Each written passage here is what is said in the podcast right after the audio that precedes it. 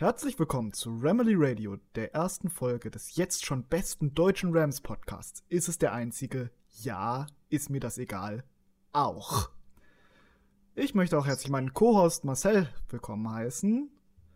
Und auf geht's mit unserer ersten Folge. Ja, schön, dass es endlich geklappt hat. Nach langer Vorbereitung konnten wir jetzt endlich mal die erste Aufnahme starten und ich würde sagen, wir legen direkt los, oder? Ja, ich habe ja gedacht, wir fangen erstmal damit an, uns kurz vorzustellen. Ich würde dann auch kurz damit anfangen. Ich bin der Simon, bin 21 Jahre, bin seit 2016 ungefähr Rams-Fan und ja, nachdem ich mit den Fanclub gegründet habe, die LA Rams Germany, dachte ich mir, jetzt wäre der nächste Schritt auch mal was für die Allgemeinheit zu tun und ein bisschen über unser Team aufzuklären. Mit dazu geholt habe ich natürlich meinen guten Kumpel auch vom Rams Fanclub, den Marcel. Und der gibt jetzt seine Vorstellung. Ja, ganz so berühmt wie du bin ich jetzt natürlich nicht, ne? Ähm, ja. Oh Gott, ja. Man kennt mich vielleicht als den Kerl, der Panther mag. Panther-Content. der kommt später. Ja.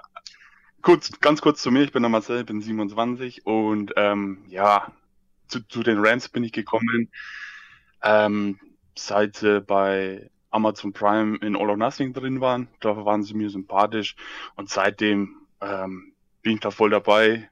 Ähm, bin so der Newsberichter ähm, in unserer WhatsApp-Gruppe drin und jetzt dachte ich mir, bevor ich nur noch in WhatsApp die ganzen News reinmache, machen wir einen Podcast, dann können sich die Leute das anhören. Und ähm, ja, so kam das eigentlich zustande. Ja, dann jetzt haben wir unseren Podcast und möchten eigentlich mal direkt anfangen. Es gibt viel, worüber wir reden wollen. Unter anderem geht es kurz über die letzte Saison, die bis jetzigen Free Agent Signings, eigentlich unser Hauptthema. Und daraufhin nochmal ein wenig an Vorschau auf die neue Saison mit den neuen Coaches, die wir haben. Und mein persönliches Lieblingsthema, was machen die Rams eigentlich auf der Kicker-Position? Tja, das ist eine gute Frage. Ähm, aber dazu kommen wir später. Wir machen mal ganz kurz einen Rückblick, ähm, wie die letzte Saison verlaufen ist. Es war die dritte Saison unter McWay und ich muss sagen, persönlich gesehen war es hm, die schlechteste Saison von den dreien. Ähm, Nicht so nur persönlich gesehen, objektiv gesehen. Ja, und objektiv natürlich auch. Wir hatten einen Rekord von 9 zu 7. Ähm, ist positiv, klar, was will man mehr? Positiver Rekord ist immer gut. Besser aber... als die Fischerjahre. mit Sicherheit. Aber da wäre natürlich ein bisschen mehr drin gewesen. Ähm, vor allem als, aus Fansicht wäre es natürlich schön gewesen, wenn da ähm, ein paar Spiele gewonnen worden wären. Es ähm, waren ja leider auch sehr viele, sehr knappe Spiele, die teilweise einfach an einem Field Goal, ich erinnere mich einfach mal an das äh, Seahawks-Spiel, ja. wo Legatron leider das Winning Field Goal verschossen hat. Ja. auch das ist ein Thema, wozu wir später nochmal mehr haben werden. Und dann kam es natürlich auch herbe Niederlagen, wie gegen die Ravens. Da haben wir richtig auch mit zurückkommen.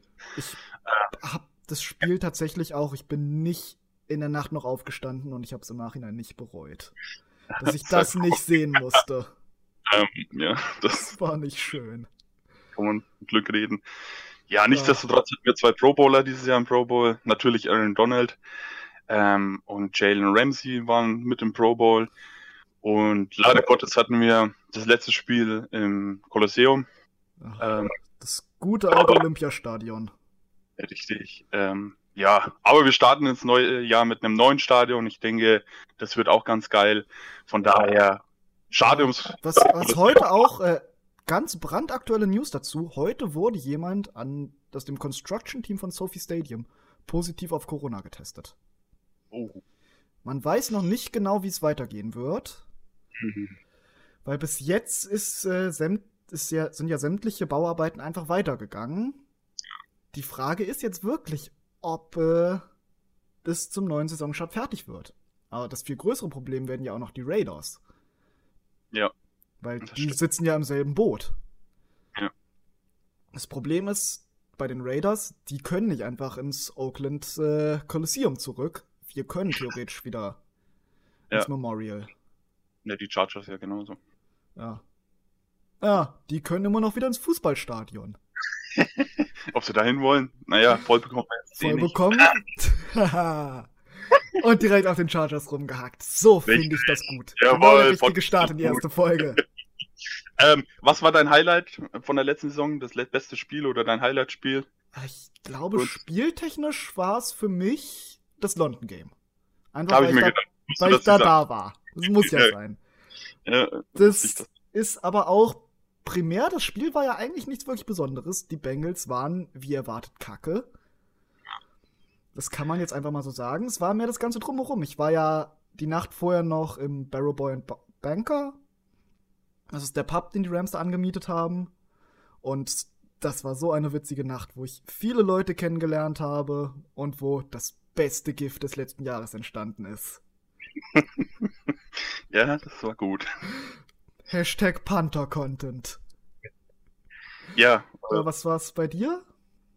ich fand das Falcons-Spiel hm, persönlich von der Leistung her sehr gut. Ansonsten ist mir wirklich Das, was mir da bei den, bei den Falcons noch im Kopf ist, ist Aaron Donald, wie er sich so über der hier, wie heißt er wieder, Devante Freeman, wie die sich da in ihren kleinen Streit kommen. Ja, das war gut. Das Der- so, Der, der, der, der Aaron Donald. der, der Bildvergleich, wo Darth Vader am Anfang von Episode 4 den Rebellen hochhält. so ungefähr. Das kam mir da in den Sinn. Ja, das stimmt. Ja, aber ansonsten ist mir jetzt kein Spiel noch irgendwie große Erinnerung geblieben. Wir hatten nicht sowas wie das Chiefs-Spiel letztes Jahr. Ja, das stimmt. Aber das ist ein Instant Classic, da kommt so früh erstmal nichts wieder ran, leider. das stimmt. Naja, Ja, wir werden sehen, wie es nächstes Jahr weitergehen wird. Sind ja ein paar ganz nette Sachen auf dem Schedule. ja, Ja, aber das, wir wollen uns auch nicht so lange auf der letzten Saison aufhalten. Wir wollen lieber jetzt in die News reingehen, die da hauptsächlich wären, die Free Agency. Ja, da ist ja einiges passiert, ne? Einiges, äh, ist, äh, sehr nicht, nicht schön, nicht schön. Das stimmt. Ja. Ähm, Viele Lieblingsspieler sind weg, sagen wir es Mhm. mal so. So kann man es zusammenfassen. ja, da sind mit Sicherheit einige Tränen geflossen. In Ich hab's- Anführungszeichen. Ähm, Ich hab's ja, allein schon in unserer WhatsApp-Gruppe, war ja auch Re- Rege Beteiligung, sagen wir es mal rege so. Beteiligung.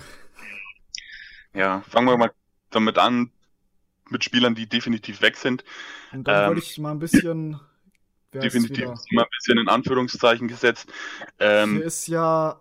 Viele Deals sind noch nicht unterschrieben. Wir haben erst gesehen, dass Brockers zurückgekommen ist. Und äh, deswegen würde ich theoretisch sehen, dass wir in der. So ein bisschen in der Reihenfolge, wie es passiert ist. Die Spieler, die entlassen wurden. Da war als erstes Jojo Netson. Ja. Kick- und Punt-Returner.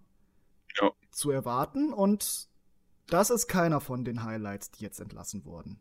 Weil Netzen war okay. Aber mehr nicht. ja, war Kick Returner ist jetzt wahrscheinlich auch nicht so sonderlich aufgefallen im Special Team. Deswegen. Gesamt, die gesamte Special Teams Unit war ja okay. Sie war vorhanden. Sie war von den Jahren davor, wo wir zu den besten Special Teams Units der Liga gehört haben, war es still. Wir hatten keine Block-Kicks, keine Block-Punts, keine Ja. Kick- oder Punt-Return-Touchdowns. Und ja. Deswegen war es legitim, Netzen zu entlassen, beziehungsweise nicht nur ent er Nicht war im letzten Jahr seines Vertrags. Er wäre er wär so oder so gegangen. Ja, das stimmt. Ja, dann kamen ein paar Bomben. Dante Fowler, Falcons. Ja. Drei Jahre, 88 Millionen ist eine Ansage, oder? ist eine Anja. Ja, das ist mehr, als er bei uns die letzten Jahre bekommen hat. Das letzte Jahr war ja auf einem 12 Millionen Dollar Prove-It-Deal und die Rams haben anscheinend nicht gedacht, dass er das Geld wert ist. Mhm. Ja, Fowler war produktiv. Ja. Produktiver als die sonstigen Edge Rusher, die wir hatten. Allerdings war Clay Matthews ja auch einen großen Teil des Jahres raus. Stimmt, er war zwischenzeitlich auch mal verletzt, ja. Ich persönlich habe nie wirklich zu den großen Fans von Fowler gehört, muss man jetzt dazu sagen. Gerade aus der Zeit, die er noch bei, bei wie heißt's wieder, Hm, äh, bei den Jaguars war, gab es ja mehr negative Geschichten über ihn als positive. Da Aber trotzdem, besser Bescheid als ich. Solange Ja. bin ich noch nicht im Game. ja, nicht so wichtig ist. Auch, es hat, teilweise kann man das auch eventuell auf die gesamte Struktur einfach bei den Jaguars und Tom Coughlins Regime zurückführen. Okay. Da waren ja viele Spieler unglücklich, aber das ist nicht unser Thema eigentlich. Also ist er bei uns quasi aufgeblühte Tante. Das, ja, er war Second Overall gedraftet, wenn ich mich nicht vertue. Second oder Third Overall Pick. Jetzt, ich hoffe, ich sage jetzt nichts Falsches. Auf jeden Fall war es sehr hoch und galt dann allgemein als ein bisschen eine Enttäuschung. Okay. Gerade weil ja in äh, die Jaguars haben ja relativ schnell dann Yannick Ngakwe aus einer späteren Runde geholt, der ihn einfach outperformt hat. Boah, okay. Und äh, dann kam Fowler ja als äh, Trade Deadline. Also an der Trade Deadline kam er ja zu uns. Und viele haben das gesehen als, ja, die Jaguars hatten nichts mehr mit ihm zu tun. Und so war es dann ja im Endeffekt auch.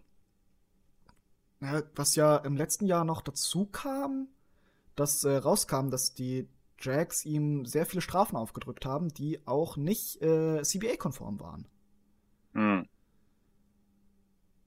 Tja, Ja, das war's, aber jetzt ist er auch bei uns weg. Nach produktiven Jahren, er hat seinen Wert gesteigert. Sagen wir es so. was dann natürlich auch jetzt wieder die neue Summe, die wir bekommen, ein bisschen rechtfertigt, aber Ja. soll uns im Grunde Ja. egal sein, ja, bei uns er ist. Pass-Rusher sind teuer. Das ist einfach so. Und, aber ich glaube, man kann auch bei uns im Scheme einen mittelmäßigen bis guten Pass-Rusher kann gu wirklich gut aussehen, weil Aaron Donald doppelt und dreifach geteamt wird. Ja, das ist richtig. Ja. Dann geht's weiter mit mein, meinem persönlich schmerzendsten Verlust, Corey Littleton. Conroy Littleton, ja. Ich wollte, äh, also, das hast du schon vorweggenommen, ähm, nachdem wir die Abgänge durchgemacht Ja. haben, wollte ich dich fragen, welcher Verlust am schmerzhaften ist, ähm, aber hast du ja eben schon gesagt, Littleton. Ja, Littleton ist für mich, der war der klassische UDFA, der sich über die Special Teams hochgearbeitet hat, bis jetzt zum Starting Linebacker und jetzt zu einem wirklich großen Deal für drei Jahre über 36 Millionen. Als 48. Off-Ball-Line. 48? Oh, Äh, 36, Entschuldigung, 36, stimmt, 36. 30, ja. als äh, Off-Ball-Linebacker, als einer der besten Coverage-Linebacker der Liga. Er hat einfach Mhm. Spaß gemacht. War auch schon direkt in Woche 1 gegen die Panthers mit der Interception, die er hatte. Die war wirklich, das war immer wieder für ein gutes Play gut. Sowohl Ja. in Special Teams als auch einfach in der Coverage. Ja, Ähm, dann kam ja der nächste ähm, Schocker mit Brockers. Brockers. Der- offiziell, also offiziell ähm, zu den Ravens gegangen wäre. Ähm, der hat, hätte da einen Dreijahresvertrag für 30 Millionen bekommen. Ähm, aber durch ähm, ärztliche Untersuchungen kam dieser Vertrag nicht zustande. Ähm, jetzt ist er wieder bei uns und hält bei uns drei Jahre für 31. Brockers ist meiner Meinung nach einer der unterratedsten äh, Defensive Liner, die es gibt. Weil ich halt auch das Gegenteil da schon oft gelesen habe, ne? Voll überbewertet und so, ne? Ich finde, der hat letzte Saison eine gute Leistung gebracht. Hat Also, immer, der war immer, es fliegt so ein bisschen unterm Radar und macht das, wofür wir ihn wollen. Und Ja. das macht er sehr gut. also ich finde den Jungen echt gut. Ähm, Ja. Angeblich soll irgendwas mit seinem Fuß sein, da weiß ich jetzt nicht genau, Ja, ob der war äh. Sprunggelenk. Das ist, äh, ich bin mir relativ sicher, dass das auch wie die Ravens, wie die Rams auch, das jetzt tun. Das äh, Corona-Schlupfloch haben es manche Menschen auf Twitter schon genannt. Dass du theoretisch dir ein Verhand eine Verhandlungsbasis suchen kannst. Du kannst dir einen Spieler aussuchen, hast dann erstmal die Rechte dran. Und wenn sich dann doch noch irgendwas Besseres ergibt, wie jetzt die bei den äh, Ravens, die haben ja jetzt auch noch andere D-Linemen gesigned, dann können sie sagen, nee, passt uns jetzt doch nicht, wir möchten doch noch mal anders verhandeln. Ja. Es wird wieder einer entlassen, weil das könnte das könnte ich mir durchaus verstehen, dass äh, Ashawn Robinson, der ja jetzt zu den Rams kam, aber auch dazu mehr später, dass der eventuell auch noch mal gedroppt wird in derselben Art wie Brockers. Hm. Ja. Weiter noch mal mit Nickel Roby Coleman. Seine Vertragsoption wurde nicht gezogen und jetzt geht er zu den Er hat Eagles. sie abgelehnt. Ähm, er wollte, glaube ich, mehr Geld haben und hat dadurch die Vertragsoption abgelehnt. Ähm, und ja, jetzt geht er zu den Eagles. Ja, die finde ich da einen sinnigen Platz für ihn, weil die Eagles hatten Probleme in der Secondary. Ja, das stimmt. Also, Und Drogen. Coleman, der Slot-Gott, das Hassobjekt jedes Saints-Fans. Warte, einmal kurz einen Moment. Entschuldigung dafür, das war mein Mitbewohner. Okay. Ja. Nickel Robbie Coleman, langjähriger Slot-Cornerback, damals gekommen aus Buffalo, einer unserer mehreren Buffalo Bills-Akquisitionen, die bei uns dann deutlich ihren Wert überperformt haben. Ja, die Frage bleibt, durch jetzt das Loch, das Robbie Coleman entlassen hat, was passiert auf der Second, was passiert im Rest der Secondary? Tja, gute Frage. Meinst Ja. du, da holen wir irgendwas per Draft oder so? Ich, da ist, ist auf jeden Fall nötig, was im Draft zu holen. Uns fehlt die Depth. Ich bin mir, ich könnte mir vorstellen, dass David Long aus dem letzten Draft eine neue Starting-Position bekommen hat, Oder Ja. bekommen wir?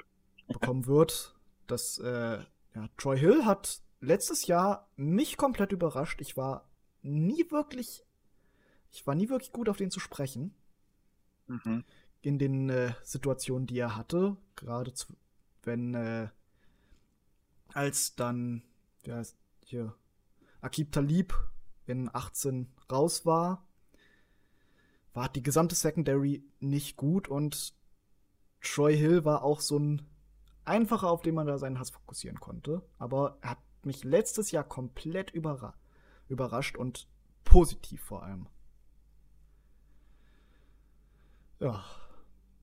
Weiter geht's. Marky Christian sollte zu den Jets gehen. Safety. Ist gescheitert. Auch wieder dasselbe Spiel. Das werden wir vermutlich noch öfter in der Free Agency sehen, meiner Meinung nach. Hier unter dem, ähm, unter der Ausrede äh, Corona quasi, ne? Dann ist der Vertrag gescheit. Ja, dass da irgendwo sich wieder, dass keine direkten Verhandlungen kommen konnten oder dass irgendwo ein Physical durch, durchfällt. Das werden noch eventuell ein paar mehr Spieler, dass die. Ja. Da- Wie gesagt, ich habe es, glaube ich, ich glaube, es war Rich Hammond, der auf Twitter gesagt hatte, als als Squatters Rights bezeichnet.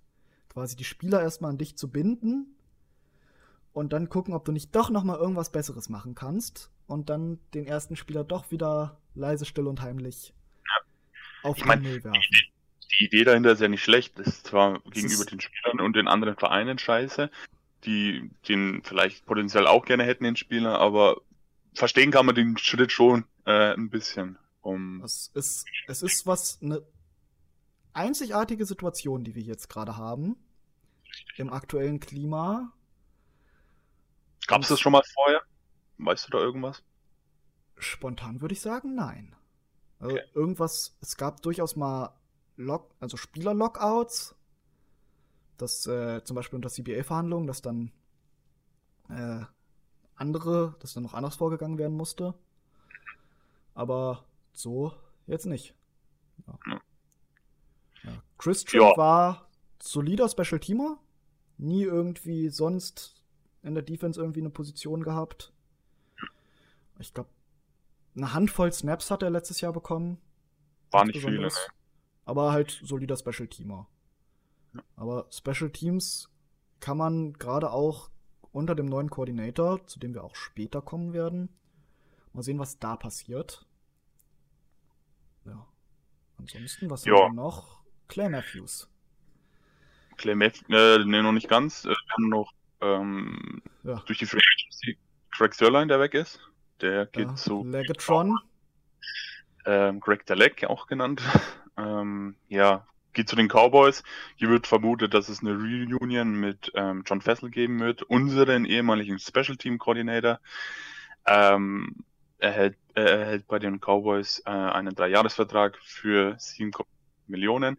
Was mich nur wundert, was wollen die Cowboys aktuell mit zwei Kickern? Ähm, die haben Fairbairn. Ähm, Nein, nicht Fairbairn, wie halt hier Kai, Kai Vorbath. Vorbath, genau. Ähm, ja, auch schon verlängert. Der war übrigens auch Free Agency ähm, und haben dem schon einen neuen Vertrag gegeben. Das, jetzt das habe ich tatsächlich herausgesucht. Man, Kai ja. Vorbath kannst du für ein paar Spielkarten cutten. Er hat, glaube ich, einen Dead Cap, einen Dead Cap Hit, wenn du ihn cuttest jetzt von 137 Millionen, 137.000. Ja. Das, das ist nichts. Halt gar nicht weh. Das ist auch also. jetzt, sie haben Fessel hat Einfluss genommen hat gesagt, ich möchte gerne meinen alten Kicker wieder haben. Und wir geben jetzt einfach Vorbuff ab. Der wird früher oder später jetzt gecuttet werden. Ja. Ja, ja schade um Sirlein. Sirlein, ähm, das ist schade. Er wird viel in unserer Erinnerung bleiben. In 2016 war er für, ich habe es auf Twitter gelesen von Rich Hammond, ich kann jetzt nicht garantieren, dass die, dass jetzt die Zahlen komplett korrekt sind, dass er, aber laut Rich Hammond hat er in 2016 für 96 Prozent unserer Punkte verantwortlich. Boah, 96 Prozent. das ist äh, eine Ansage. Das zeigt A, wie gut Sörlein war und B, wie schlecht der Rest des Teams. Ja, war, ja. Aber insgesamt muss man trotzdem sagen, er hat letzte Saison ordentlich zu nagen gehabt, war öfters mal angeschlagen, ich glaube mit das Oberschenkel hat Probleme. Gesamt, die gesamten letzten Jahre immer wieder Verletzungsprobleme gehabt. Unter anderem in Anfang 2018 hatten wir ja unter anderem Cairo Santos und Deutschlands liebsten Kicker, Sam Ficken.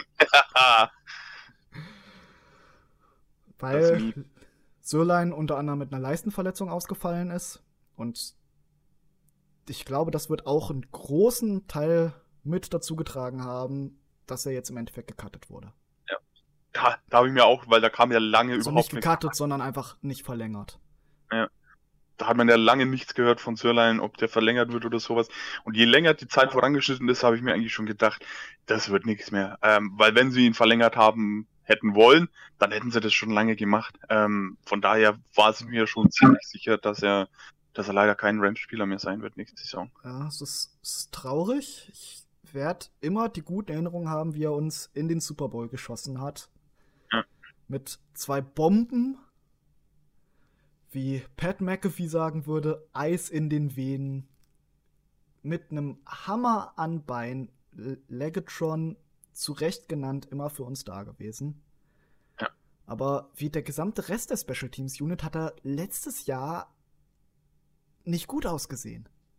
Ja, und er war verletzt, das darf man nicht vergessen. Das, ja. da, es, er war verletzt und das, das, da wollen viele Fans nicht drüber sprechen, aber er hat uns die Playoffs gekostet. Hm.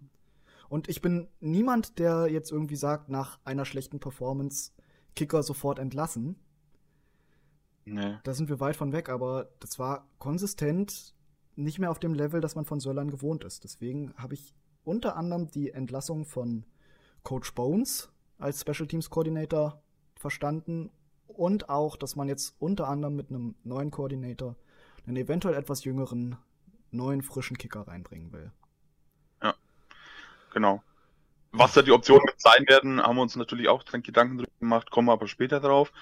Ähm, so viel zu den Spielern, die offiziell definitiv weg sind oder inoffiziell definitiv weg sind. Wir haben es ja schon angesprochen, wegen der ganzen Corona-Sache, dass da einige Verträge eventuell nochmal gekippt werden können. Aber Stand jetzt haben sie einen mündlichen Vertrag, da ist noch nichts offiziell unterschrieben. Mhm. Äh, und das sind so aktuell die Spieler, die durch die Free Agency weg sind. Also deren Vertrag, deren Verträge einfach nicht verlängert wurden. Genau, richtig. Ja. Kommen wir weiter zu Spielern, die entlassen wurden. Mhm. Und ja, ja, jetzt fangen wir nicht Aber mit dem an, den jeder erwartet, sondern mit Nein. Clay Matthews. Clay Matthews kam auch überraschend, muss ich sagen. Ähm, ja, aber auch er, ja, ja, Ja, er ist alt, aber er hat deutlich mehr Leistung gebracht als äh, äh, viele Beard. zugetraut haben. Ja. Ähm, und wie hieß er? Oh, der retired ist von uns. Ähm, Äh, hier, wie heißt er wieder? Safety, äh, Eric Ja. Weddle. äh, genau, also Eric Wendell. Er hat deutlich mehr Leistung, muss man ganz einfach sagen. Aber ähm, der Schritt ist nachvollziehbar. Wir sparen uns dadurch ein bisschen Cap ein. Und ähm, ja, alte, auf jeden Fall ist er. Er ist wohlgemerkt ja auch noch ohne Team. Und ich könnte mir vorstellen, dass er auch ohne Team bleibt. Oder wenn dann irgendwo nur als Rotational Piece wieder reingebracht wird. Dass er im Endeffekt kein wirklicher Starting äh, Edge Rusher mehr ist. Und einfach nur jetzt als guter Spirit im Locker Room. Was ich mir vorstellen könnte, dass er zu den Packers noch mal ein Jahr geht und dort seine Karriere dann halt beendet. Mindestens als äh, ja, langjähriger Packer, dass er mindestens mal einen Eintagesvertrag unterschreibt, Oder so, ja. um dann Ist zu retiren. Ja, richtig. Dass man bei dem Team, wo man jahrelang gespielt hat, dass man dann kommt, Wie, seine Karriere. wie letztes Jahr Steven Jackson ja bei uns. Genau. Ja. Und Jo. dann Dann kommen wir zur nächsten Entlassung. Die Bombe. Die Bombe, richtig. Todd Gurley. Ähm, auch hier hat sich es abgezeichnet, ähm, dass er leider Gottes entlassen wird.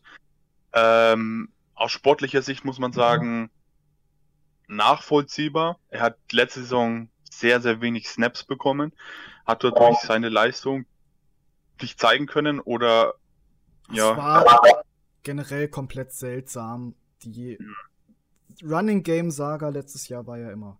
Er hat Spiele, wo er viele Snaps bekommen hat, wo er wirklich wieder wie der alte Girlie aussah. ja, das stimmt. Und aber generell, das Run Game ist nichts, woran man jetzt evaluieren kann. Das ist das große Problem. Das, äh, ja, die O-Line war nicht gut. Aber Gurley hat auch sonst nicht gut ausgesehen. Er war, hat einiges von seiner ursprünglichen Geschwindigkeit und der Explosivität meiner Meinung nach verloren. Und ja, kurz zu sagen, Arthritis ist eine Bitch. Also Arthritis in den Knien. unglaubliches Talent, das leider durch Verletzungen einiges an Möglichkeiten als einer der besten Running Backs der nächsten Jahre noch weiter zu bleiben, leider kurz geschnitten wurde. Ja, richtig. Aber auch hier haben sich die Rams wieder ein bisschen ins eigene Fleisch geschnitten, mit da, oder da sie ihm einen dicken Vertrag gegeben haben. Das Ähm, war das Problem. Man hat ihn verlängert. Das ist auch ein gewisser Trend mit den Rams, dass er verlängert wurde, bevor sein Vertrag wirklich abgelaufen ist. Und dann kam der Verletzungshammer, der metaphorische. Ja. Das, das erste Jahr, in dem er, das erste Jahr in dem Vertrag sah er immer noch gut aus. Er war auf einem wirklich guten Kurs in äh, 18, bis dann halt das Ende der Saison kam. mh, War ja der Da Motor, der Motor der Offense. ja, wo ich, wollte ich gerade sagen, also da hat man dann auch gemerkt, dass bei uns der Motor ganz schön stottert. War gerade in der Playoffs-Phase und dann halt im Super Bowl. Absolute Katastrophe, also da ging ja gar nichts. Das war, Ja. also das, die Playoffs waren ja die CJ Anderson Show. Und das, das hat ja wirklich Spaß gemacht, den zu sehen hinter dieser O-Line. Und da hast du auch wieder gesehen, wie viel O-Line macht. Anderson hat dieses Jahr wieder schon entlassen worden. Nachdem er das letzte Jahr wie ein Gott aussah gegen die Cowboys.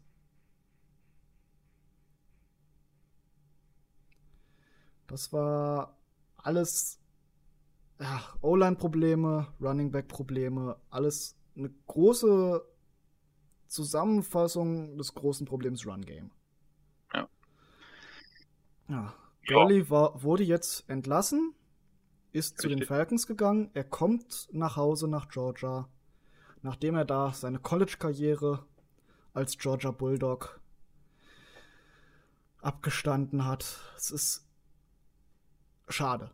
Es ist einfach Ja. schade. Er war jahrelang der, das große Aushängeschild von unserem Team. Ja. Und auch dieses Jahr sparen wir nicht viel Cap dadurch. Ah, Es ist alles eine beschissene Situation. Ja. Für die Falcons hat er ein Jahr äh, Vertrag bekommen für 6 Millionen. Ich würde mir wünschen, wenn er an die Leistungen vergangener Jahre, nicht letztes Jahr, ähm, anknüpfen könnte und dort nochmal so richtig reinscheppert. Das würde, mir, würde ich mir persönlich wünschen, ähm, weil er ein geiler Typ ist. ich wünsche mir, dass ich jetzt was das Falsche sage und dass er absolut wieder zurückkommt, aber ich glaube einfach nicht dran. Kann es mir auch schwer vorstellen, schwer vorstellen. Aber vielleicht belehrt er uns eines Besseren, das wäre natürlich schön. Das, Aus menschlicher das Sicht. große sportlich. Problem ist ja, dass es eine degenerative Kniekrankheit ist. Mal Aber gucken, lass uns das traurige Thema beenden und zu einem anderen traurigen Thema gehen. Free also- Agents, die noch kein anderes Team haben und wir Richtig. trotzdem vermissen werden. Ja. Der Oder Boat. einer wird den auf jeden Fall vermissen. Der Boat. Richtig. Der Ja. Best of All Time. Ja. Ähm, Blake, Rippin Six and Smoking, Rippin Six and Working Construction Bortles. ja. Der Ähm, Meme Quarterback. ja. Tessa wird das sehr traurig sein.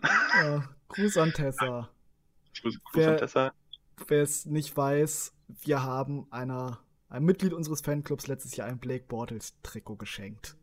Nicht letztes Richtig. Jahr. Dieses Jahr noch. Ja, nach Weihnachten. Ja, nach Weihnachten. Es kam erst dieses Jahr an. Ich habe es letztes Jahr bestellt, aber Gut. Mein ja. Heiligabend komplett besoffen habe ich Marcel angeschrieben, lass mal ein Trikot kaufen. Ja. Ja, waren 50% drauf. Das Schnell darfst du nicht sagen. Tessa soll denken, wir haben doch voll bezahlt. Mann, Ja, extra teuer. Extra teuer war das. wir haben es extra importieren lassen. Da ist der Schweiß noch drin. Von Game dem One. hat. Ach ja. Naja, also wie gesagt, Black Bortles hat noch keinen neuen Vertrag. Es ist auch nicht absehbar, ob er nochmal einen Vertrag bekommt. Er wird irgendwo als Backup, irgendwo als Backup wird er unterkommen. Also Starter auf keinen Fall. Ähm, Backup auf jeden Fall möglich. Ob bei uns, keine Ahnung. Da hört man nichts, da liest man nichts. Ähm, Generell ja. war es sehr ruhig um die ganze Quarterback-Sache. Ah, Generell war unser Free Agency so ruhig. ja, Es, ist, richtig. es gab keine Gerüchte, bis irgendwas passiert ist, das dann irgendwo aus dem Nichts kam. Stimmt. Ja, ansonsten ist noch Morgan Fox weiterhin Restricted Free Agent, ähnlich wie äh, Running Back, wie heißt er wieder? Äh, der, äh, Malcolm Brown, ja. Ich kann Worte. Ich kann mir Spielernamen merken. Ja, Ma Malcolm Brown letztes Jahr wurde ja, war ja auch Restricted Free Agent. Sollte weggehen und dann haben wir das Offersheet gematcht. Ähnlich könntes, ähnliches könnte ich mir mit Fox vorstellen. Der ist ja Rotational Defensive Lineman. Da auch vor zwei Jahren als Rotational Piece sehr gut ausgesehen und ich könnte mir vorstellen, dass der auch als das wieder zurückkommt. Ja. Hat eigentlich, was ich so mitbekommen habe und ähm, ja, so ähm, gesehen habe von ihm, hat seine Sache eigentlich immer ordentlich gemacht. Gibt sich nichts zu sagen. Nein. Ja, dann kommen wir mal zu unseren Wiederanschaffungen. Richtig. Ähm, Das ja, größte Big Whiff bleibt. Das war also Das ist, die Säule in der, ähm, O-Line. das ist die einzige Option, die wir als Left Tackle hatten. Richtig. Ähm, was überraschend war, war hier, dass er drei Jahre Vertrag Ja, unterschrieben. da ist ja auch, das haben viele gesehen, drei Jahre, große Summe, haben das Alter gesehen. Was soll das? Bis man sich dann ein bisschen mehr über die, äh, über die an sich Vertragsstruktur ein bisschen belesen hat. Und das ist im Endeffekt ein glorifizierter Einjahresvertrag. Der Vertrag hat ein Out nach nächstem Jahr, dass Whitworth anständig re retiren kann. Und dass einfach der Cap-Hit über mehrere Jahre rausgestreckt wird.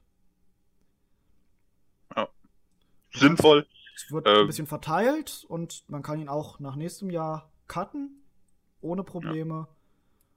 Dass er ein bisschen mehr Geld bekommt, dass wir das Geld ein bisschen besser verteilen. Deswegen sind das drei Jahre. Ja. Es ist ein fairer Vertrag für Spieler und Player. Die. Frage ist natürlich, Whitworth ist alt. Und ja. er hat letztes Jahr schon erst Anzeichen gezeigt, dass er langsam regressed, sagt man ja so schön. Die Frage ist, wie gut er jetzt weiterbleibt, aber mindestens als Locker Room Presence, als langjähriger, wirklich guter Left Tackle, ist, ist er besser als alles andere, was wir zur Verfügung hatten. Ja, richtig. Und wenn wir jemanden draften sollten, keine Ahnung, dann kann er auch von Whitworth auf jeden Fall einiges ähm, lernen, in dem einen Jahr zumindest. Ob er die drei Jahre voll macht, ist wieder eine andere Sache. Kann ich mir persönlich nicht ähm, Wird sich zeigen, aber aktuell die beste Option, die wir tatsächlich haben, relativ günstig einen guten Left Tackle ähm, zu bekommen. Günstig ist was anderes, aber zu einer akzeptablen ja. Bezahlung. Sagen wir es ja. Nennen wir es eine akzeptable Bezahlung. Ja, okay einigen uns darauf. Ja, ansonsten äh, Brockers haben wir ja schon drüber Brockers hat man schon erwähnt, genau. Ähm, Drei Jahre, 31 Millionen. Genau. ähm, genau. Ja, auch hier ähm, haben wir schon drüber gesprochen. Da Gute ist jetzt was ja jetzt noch kommt, was wir jetzt mal sehen werden, wie sich das weiterhin entwickelt mit den, mit den anderen Defensive Pieces, die wir jetzt noch geholt haben, wozu wir gleich später kommen was da so passiert. Ja. Ansonsten Austin Blythe, ein Jahr, 1,5 Millionen, Prove-It-Deal. Ja, kann man eigentlich nicht Vor zwei Jahren sehr gut. Letztes Jahr als Guard dann nicht mehr, ist als Center rüber geswitcht, war danach besser. Die Frage ist, wie generell sich jetzt die O-Line entwickeln wird. Ja. Es ist mit einem, mit neuen Koordinatoren, mit äh, es war ja auch viele Verletzungen einfach letztes Jahr drin. Das stimmt. Ich bin echt gespannt, wie sich die Line entwickelt, was weiterhin getan wird. Sollte irgendwer Neues noch reingebracht werden? Äh, ich meine, es war ja ein Plan da. Es wurden ja Liner gedraftet, es wurde, es wurde für welche getradet und nichts hat so wirklich funktioniert. Hm. Aber ich bin auch mal, das muss ich jetzt so ein bisschen äh, Optimismus rausscheinen lassen gegen Ende sah die Line jetzt gar nicht mal mehr so schlecht aus, die letzten Stimmt. Spiele. Der, hat, Stimmt. der hat sich ein bisschen besser zusammengespielt. Ja. Und ach, ich bin gespannt, was passiert. Ja. Richtig. Dann kommen wir doch mal zu unseren Neuanschaffungen. Ja, da haben wir auch lange drauf gewartet, bis da endlich mal was passiert ist. Wir lange. dachten schon, da kommt gar keiner mehr. Ähm, wir geben einfach nur ab und ja, wir gucken, wer spielt. Ähm, als erste Option Pass Rusher oder Edge Rusher. Leonard Floyd, der kommt von den Bears. Ähm, da interessant, unser neuer Defensive Coordinator, John Staley, war damals bei den Chicago Bears der Outside Linebackers Coach. Er weiß also ziemlich genau, woran wir da sind mit Floyd. Ja. Und Ein Jahr, 10 Millionen. auch dasselbe, dasselbe wie hat, es ist im Endeffekt genau dasselbe wie mit äh, Fowler. Hat beim alten Team etwas unterperformt. Ja. Und jetzt äh, wird er zu uns als Prove-It-Deal mit einer ähnlichen Kapazität an Vertrag, damals bei Fowler 12, jetzt bei Floyd 10 Millionen für das Jahr. Wir sehen, wie er neben dem besten Defensive-Spieler der Liga aussehen wird. Ja, ich hoffe gut. das hoffen wir immer. Ja. Ähm, als nächste äh, Neuverpflichtung Defense Tackle Sean Robinson, kommt von den Lions. Ähm, hat dort in der letzten Saison 40 Tackles gemacht, äh, anderthalb Sacks und einen Force Fumble produziert. Insgesamt würde ich sagen, für letzte Saison ähm, betrachtet eine ordentliche Leistung. Nicht so gut, aber auch keine miserable Leistung. Also kann man schon was anfangen mit dem Jungen. Primär ein Runstopper, sagen wir es ja. so. Ja. Ähm, Wird nicht viel Aufsehen im äh, Pass Rush erregen, aber gerade das ist ja das, was wir brauchen. Das, ja. das Run-Game war gerade im äh, Baltimore-Game so eklig, es konnte ja jeder über uns rennen, wie er wollte. Die letzten zwei Jahre. Das stimmt. Und zwischen Brockers, Robin und Robinson ist jetzt die Frage, was genau? Wer werden die Starting-Positionen? Wird eventuell Robinson noch gedroppt über das betitelte Corona-Schlupfloch? Das Loophole. Wäre schade. Also, Wär scha also es ist alles. Ich, ich bin ja immer noch der Meinung, dass äh, Greg Gaines aus dem letzten Draft eine, eine, eine Chance bekommen sollte. Ja.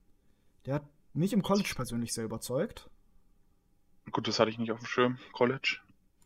Ja, der war ja unter anderem, äh, hatte mehrere Awards bekommen und viele haben ihn als äh, sehr underratedes, äh, sehr underrateden Draftpick eingeschätzt, was ich so von äh, den Draft-Analysten danach gehört hatte. Aber ja, wir werden sehen, was genau in der D-Line passieren wird. Eventuell passiert es ja auch einfach, dass wir mit mehr D-Linern als Linebackern aufs Feld gehen. Dass einfach irgendwelche äh, Free D-Lineman-Positionen, also die Base-Defense der Free Five, anstatt der Standard-Nickel, dass man das mehr sehen könnte. Aber das wird sich alles zeigen, wie der neue Defensive Coordinator das äh, verwenden wird. Und damit kommen wir auch direkt zum nächsten, zum nächsten Punkt. Ja, da hast du dich lange und sehr intensiv damit beschäftigt, deswegen halte ich da jetzt einfach mal meinen Mund und ja. äh, lasse ich die Coaches ja. vorstellen. Wir haben ein komplett neues Coach-Karussell. Wir haben, nachdem wir keinen Offensive Coordinator hatten, haben wir jetzt einen. Nachdem, ja, der, der Zyklus des äh, Wade Phillips er kommt wohin? Für etwa drei Jahre und geht. Haben wir einen neuen Defensive Coordinator und ja, wie es passiert ist. Coach Bones, das letzte Überbleibsel der, der Fischer-Ära im Coaching-Staff, wurde ebenfalls entlassen und ist jetzt bei den Cowboys. Haben wir auch einen neuen Special Teams Coordinator. Also komplett neue Koordinator man wird sehen, wie es geht. Ich habe mich ein bisschen mit den neuen, mit den neuen Koordinatoren beschäftigt und möchte euch jetzt einfach mal sagen, was euch so ein bisschen erwarten kann. Und dann fangen wir doch einfach mal mit dem OC an. Ja, wie ich schon gesagt hatte, letztes Jahr hatten wir keinen Offensive Coordinator. Nachdem es in 2017 Matt LeFleur, ne, 2018 Matt LeFleur, inzwischen Head Coach bei den, warte nein, 2017 war LeFleur bei uns war dann ein Jahr Offensive Coordinator bei den. Ach, jetzt, jetzt bin ich komplett raus. Tut mir leid, tut mir leid. Das hören wir einfach damit auf. Ja, auf jeden Fall hatten wir letztes Jahr keinen Offensive Coordinator. Dieses Jahr kommt ein neuer. Allerdings wird McVay weiterhin unser Playcaller bleiben. Der neue Offensive Coordinator, Kevin, Kevin O'Connell, wird also weiterhin, also nicht weiterhin, sondern einfach primär in den Game Planning Aspekt reingehen und eben auch die Offensive, die Offense koordinieren, den Gameplan, Gameplan implementieren und so weiter. Jetzt kurze Vorstellung vom neuen OC Kevin O'Connell. Er ist 34, geborener Kalifornier und hat auch in Kalifornien am College gespielt. War damals vier Jahre QB bei San Diego State und war auf den Dritt Drittrunden-Pick für die New England Patriots nach seiner Karriere als Spieler ist er in den Redskins Coaching Staff eingestiegen und hat sich dort vom QB-Coach bis zum OC hochgearbeitet. Dabei war er der Nachfolger von Sean McVay als Offensive Coordinator. Sie waren aber wohlgemerkt nie wirklich im selben Trainerstaff. Was jetzt viele sagen, McVay hat vorhergegangene Beziehungen zu O'Connell, ist nicht wahr. Was ich ein bisschen interessant finde, dass er als OC der, der Redskins mit die wenigsten Play-Action-Spielzüge der Liga gecallt hat, während die Los Angeles Rams die meisten hatten. Wird interessant, wie sich das so weiterentwickelt. Was da an Neuerungen für die Offense kommen, was eventuell McVay an neuen Insights geben kann. Und generell, was mit der Offense, die ja letztes Jahr etwas unterperformt hat für vieler Menschen Geschmack, passieren wird. Weiter geht's mit dem neuen Def Defensive Coordinator, dem Nachfolger von Wade Phillips, Brandon Staley. Brandon Staley ist 37 und war erst College Defensive Coordinator und danach Outside Linebackers Coach unter Vic Fangio. das bei den Chicago Bears und letztes Jahr auch noch bei den Denver Broncos.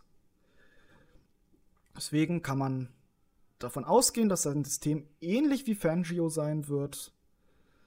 Und ja, der gilt ja als einer der besten Defensive Coordinator, die es in der Liga so gab. Ja. 2018 hat Fangio und so mit etwas Erweiterung auch Staley die Defense mit den geringsten Points laut der Liga gecoacht. Und ja, das System ähnlich wie Fangio aus dem, was man so sehen kann. Es ist eine Free-4-Defense, standardmäßig. Das hat er schon rausgegeben, dass wir in einer Free-4 bleiben, aber es extrem flexibel ist. Es ist auch pl playerabhängig, was wir so haben. Also, wir werden sehen. Und zum letzten neuen Koordinator, der älteste und langjährigste, den wir jetzt haben, John Bonemango. Ich hoffe, ich spreche es richtig aus. Der neue Special Teams Koordinator. Da würde ich nicht erschlagen, wenn nicht. Also. ich hoffe doch. Ja. Bonemango ist 17-jähriger NFL-Coaching-Veteran, ist inzwischen 56, hat in 2012 die Jacksonville Jaguars als Special Teams Koordinator betreut und daraufhin zweimal bei den äh, Detroit Lions. Einmal von 13 bis 14 und 2019 nochmal. War unter anderem dazwischen an seine Alma Mater zurückgekehrt und war dort die Central Michigan University von 15 bis 18 und war dort Head Coach. Ich habe mal mich ein bisschen damit beschäftigt. Er war in der Conference immer sehr gut, aber allgemein etwas über 500 als Head Coach. Das für uns ja erstmal relativ uninteressant. Ich habe mich ein bisschen damit beschäftigt, was er sonst so als Special Teams Coordinator gemacht hat. Und jetzt kommen wir zum Panther-Content. Ja, extra für Alf gibt's Panther-Content. Hat unter anderem Brian Enger und Sam Martin betreut, die jeweils unter äh, Bonemango Karrierejahre hatten.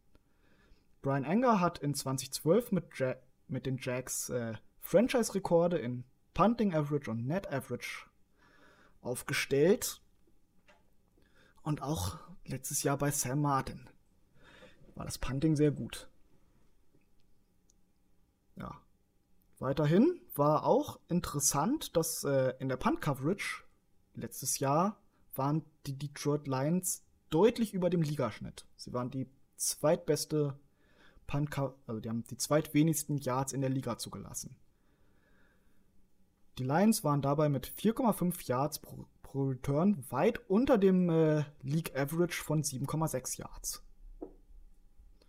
Ja, nach einer etwas, ja, wie habe ich es vorhin genannt, okayen Saison für Special Teams,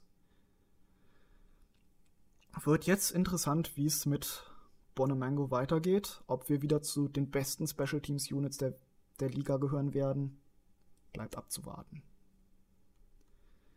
Ja, ja um wieder gut zu sein, brauchen wir erstmal Kicker, ne? Ja.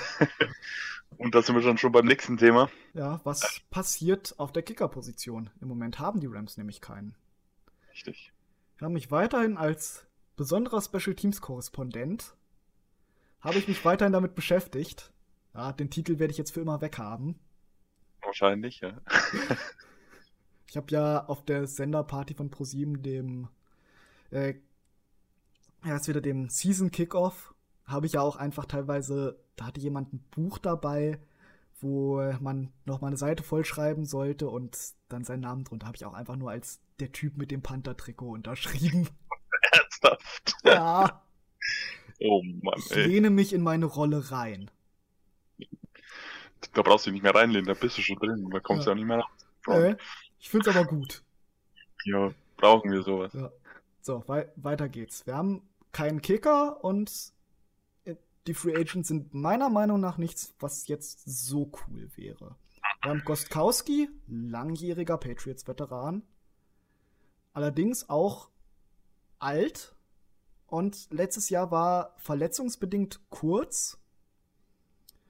Und eine Hüftverletzung ist immer nicht so gut für einen Kicker. Um es Nee. jetzt einfach auszudrücken. Aber ich bin nicht der Meinung, dass Gostkowski jetzt auf jeden Fall ist ja keine lang, langfristige Option. Ein Jahr hat er vielleicht noch drin. Aber jetzt einfach aus Pech, das ich habe, wird er jetzt ein Rekordjahr haben. Vermutlich nicht bei uns. Nur weil ich es gesagt habe. Naja, egal. Alternativ habe ich hin und wieder gelesen, dass äh, Cairo Santos zurückgebracht werden könnte. Der war bei den Rams 2018 und hat da auch nicht schlecht gemacht. War da auch nicht schlecht. Hat nicht beeindruckend, nicht besonders, kein besonders großes Bein, sondern ja, war halt ein Kicker, den man, auf den man sich verlassen konnte aus der mittleren Distanz. Allerdings muss man dazu sagen, dass Santos sehr enttäuschend bei den Tennessee Titans war letztes Jahr, wie eigentlich jeder Kicker, den sie hatten. Die hatten ja ein großes Problem. Und ja, Kicken steht und fällt ja auch viel mit dem, mit dem Special Teams Coordinator und Matt Prater bei den Lions. Das letzte Projekt von Bonemango war ja immer einer der ganz Guten in der Liga, gerade mit einem Hammerbein. Wir werden sehen, was sich da entwickelt, ob es ein Free Agent wird, ob es die nächste Option wäre allerdings Taylor Russelliono. Das ist garantiert nicht richtig ausgesprochen. Eher wie eine Nudelsorte, aber macht nichts. Das hast du Ja. jetzt gesagt. ja, ich habe den Spieler auch rausgesucht. Du hast ihn rausgesucht. Ich habe mich nicht viel mit der XFL beschäftigt. Schande über mein Haupt. Null. Aber viele haben, da gilt er als der beste Kicker der XFL und nachdem erste Spieler ja jetzt als erster XFL-Spieler jetzt NFL-Verträge unterzeichnet haben oder zumindest die mündlichen Zusagen haben, könnte es durchaus sein, dass der beste XFL-Kicker auch noch einen weiteren Shot in der NFL bekommt. Aber was dabei dann rumkommt, bleibt natürlich wie. Bleibt zu fragen. Als letzte Option ist, äh, nicht letzte Option, ist natürlich der Draft. Ich habe mich ein wenig mit den Kickern im diesjährigen Draft be befasst und möchte euch jetzt ganz gerne mal mein Kicker-Ranking äh, mitteilen. Ja, als allgemein beste Option im diesjährigen Dra Draft gilt Rodrigo Blankenship. Ist ein Redshirt Senior aus Georgia. Der Blankenship war soweit als der beste Kicker im Draft gehandelt, von eigentlich allen Quellen, die ich so gelesen habe. Und ja, er hat sämtliche Extra Points getroffen und war auch bei, der, bei den Field Goals mit 27 von 33 soweit akzeptabel. Quote, ne? Es, war, es waren wenige Chipshots dabei, habe ich soweit gelesen. So aus guter Distanz und auch aus der Distanz von 50 plus war er 3 von 5. Hm. Ist mit dem richtigen Coaching durchaus eine Option. Weiter geht's mit einem weiteren Georgia-Kicker, allerdings nicht von der University of Georgia, sondern von Georgia Southern. Da wäre Taylor Bass, ebenfalls Redshirt Senior, der mit einem starken Bein beim Senior Bowl überzeugt hat. Sein letztes Jahr am College war leider etwas enttäuschend, wie, der, wie die gesamte Saison von Georgia Southern. Deswegen sind viele Analysten der Meinung, dass äh, äh, er durchaus äh, seine, sein Senior hier überragen könnte in der NFL. Unter anderem dafür spricht, war, war, spricht die Saison von 17 bis 18, waren die Saisons 17 und 18, wo er jeweils 19 von 22 aus der Distanz 40 plus Yards war. Als, als letzten Kicker habe ich mir nochmal rausgeschrieben, JJ Molson. Dieses Mal kein Redshirt Senior, sondern ein direkter Senior von UCLA. Der hat nicht viele Möglichkeiten bekommen, letztes Jahr zu beeindrucken. Insgesamt nur 14 Versuche. Er hat 8 davon getroffen, allerdings war kein einziges davon unter 30 Yards. Was ich noch in ein paar Draft-Analysen gesehen hatte, dass er wohl viel rechts verschoss, viel nach rechts verzogen hat. Aber wie gesagt, mit einem neuen Coach könnte JJ Molson durchaus ein akzeptabler Kicker in der NFL werden. Als letztes habe ich noch eine durchaus interessante Möglichkeit gelesen, nämlich einen Rugby-Kicker zu, ver zu verpflichten. Haben wir ja schon unter anderem gesehen als Panther mit Michael Dixon bei den Seahawks. Ja, Rugby-Kicker sind generell stärkere Athleten und haben ein unglaubliches Potenzial für Fake Field Goals oder sonstige Fakes, dadurch, dass sie laufen oder auch eventuell werfen könnten. Es ist aber etwas, das noch nicht in der NFL vorgekommen ist und ich könnte mir auch durchaus vorstellen, dass es erstmal nicht weiter passiert. Ja, und damit beenden wir auch schon den Punting-Teil. Ne, nicht Punting, Kicking-Teil. Kicking-Teil. Kicking-Teil, ja. Punten hatten wir vorher, dann hatten wir Kicken. Jetzt geht's zum Draft. Richtig. Ähm, ja, der Draft, große Frage. Wir haben nicht allzu viele Picks für den Draft. Ähm, Simon und ich haben schon drüber gesprochen. Wir werden wahrscheinlich wieder downtraden. Ähm, ja. ja ähm, aktuell haben wir in Runde 2 den 52. Pick. Ähm, ich gehe davon aus, dass wir in Runde 2 picken werden, aber nicht an 52. Stelle. Also das heißt, wir downtraden wahrscheinlich äh, um die 60 rum oder sowas, dass wir da picken werden. Letztes Jahr haben wir an Stelle 61 gepickt, da haben wir dann Taylor Rapp gepickt. Also ist durchaus denkbar, dass wir hier ähm, dadurch, dass wir eben nicht so viel Cap Space haben, durch den Draft mehr ähm, ranholen. Mehr, mehr für die Zukunft tun werden. Gerade das ist ja das, was um viel, was in diesem Draft geht, etwas für die Zukunft tun. Wir haben Löcher, die sich auch gerade in den nächsten Jahren auftun werden, sowie Löcher jetzt. Und mit den aktuellen Picks, die wir haben, in Runde 2, der 52. Pick, den wir gerade genannt haben, in Runde 3, Nummer 48, dann ein Drittrunden Compensatory Pick an 104. Daraufhin geht es in, weiter in Runde 4 an 126. Dann den Fünftrunden-Pick haben wir für den Salary Dump von Akib Talib aufgegeben. Da, daraufhin geht es dann in die Runde 6 mit 199 und schließlich noch ein Siebtrunden-Pick an Stelle 234. Das ist nicht viel an Draftkapital, deswegen ist ein Trade-Down durchaus möglich. Gerade wenn man sich die letzten Drafts anguckt, wo wir zum Beispiel ja unseren First-Round-Pick an Atlanta getradet haben, um dann auch noch mehr Draftkapital zu schlagen. Was also das ist eine, durchaus eine Strategie, weil ja. wir haben ja auch viele unserer Spieler sind Dritt- oder Viertrunden-Picks. Wir haben Cooper Cup in der dritten, wir haben John Johnson, die sich als legitime Superstars aufgezogen haben. Vielleicht nicht unbedingt Superstars, aber gute, solide Starter. Cup, einer meiner Meinung nach unterratedsten Receiver der Liga im Slot. Und ja, ich würde aber einfach mal ein bisschen diskutieren wollen mit dir, Marcel, was du gerne jetzt im Draft sehen würdest wen du denkst, was wir nehmen könnten oder was du wollen würdest, dass wir nehmen. Mm, auf jeden Fall ein O-Line. Also, ja, das ist ja das große Ding, das, wonach, jeder, wonach jeder schreit. Ja. Die O-Line sah kacke aus, sie war kacke und es muss was getan werden. Richtig. Ähm, ja, welche Spieler da in Frage kommen, will ich gar nicht damit beschäftigen. Ich bin auch, äh, ich habe hab mich zu wenig mit Mockdrafts beschäftigt. Ich halte über die erste Runde hinaus auch Mockdrafts für reine Spekulation, wo nie was wirklich eintritt. Deswegen habe ich mich auch wenig mit potenziellen Targets beschäftigt. Ich denke, da werden wir in der zweiten Folge vom Podcast ähm, mal drüber reden, was da so eventuell in Frage kommt. Ja, das, das würde jetzt hier den Rahmen auf jeden Fall sprengen. Ja, wir sind auch Aber, ja schon eine ganze Weile drin in der Aufnahme. Richtig. Ähm, auf jeden Fall O-Line kommen wir nicht drum rum.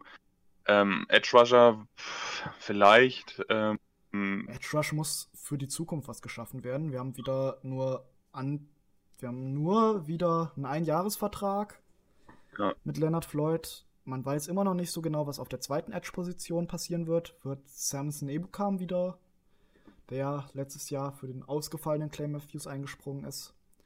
Oder was ganz anderes, dass äh, Okbo Okoronkwo, das damalige Alabama-Talent, das die letzte, der ja auch hoch gehandelt wurde vor dem Draft immer, aber in der NFL immer durch Verletzungsprobleme bis jetzt leider etwas ausgefallen ist.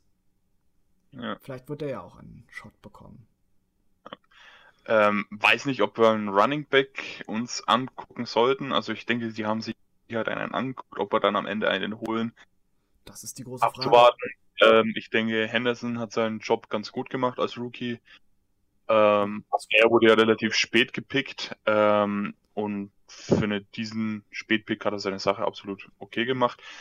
Ich weiß, ich weiß auch nicht, ob wir uns vielleicht einen Wide Receiver holen sollten für Brandon Cooks, falls der wieder irgendwas hat mit ähm, Gehirnerschütterung etc. pp.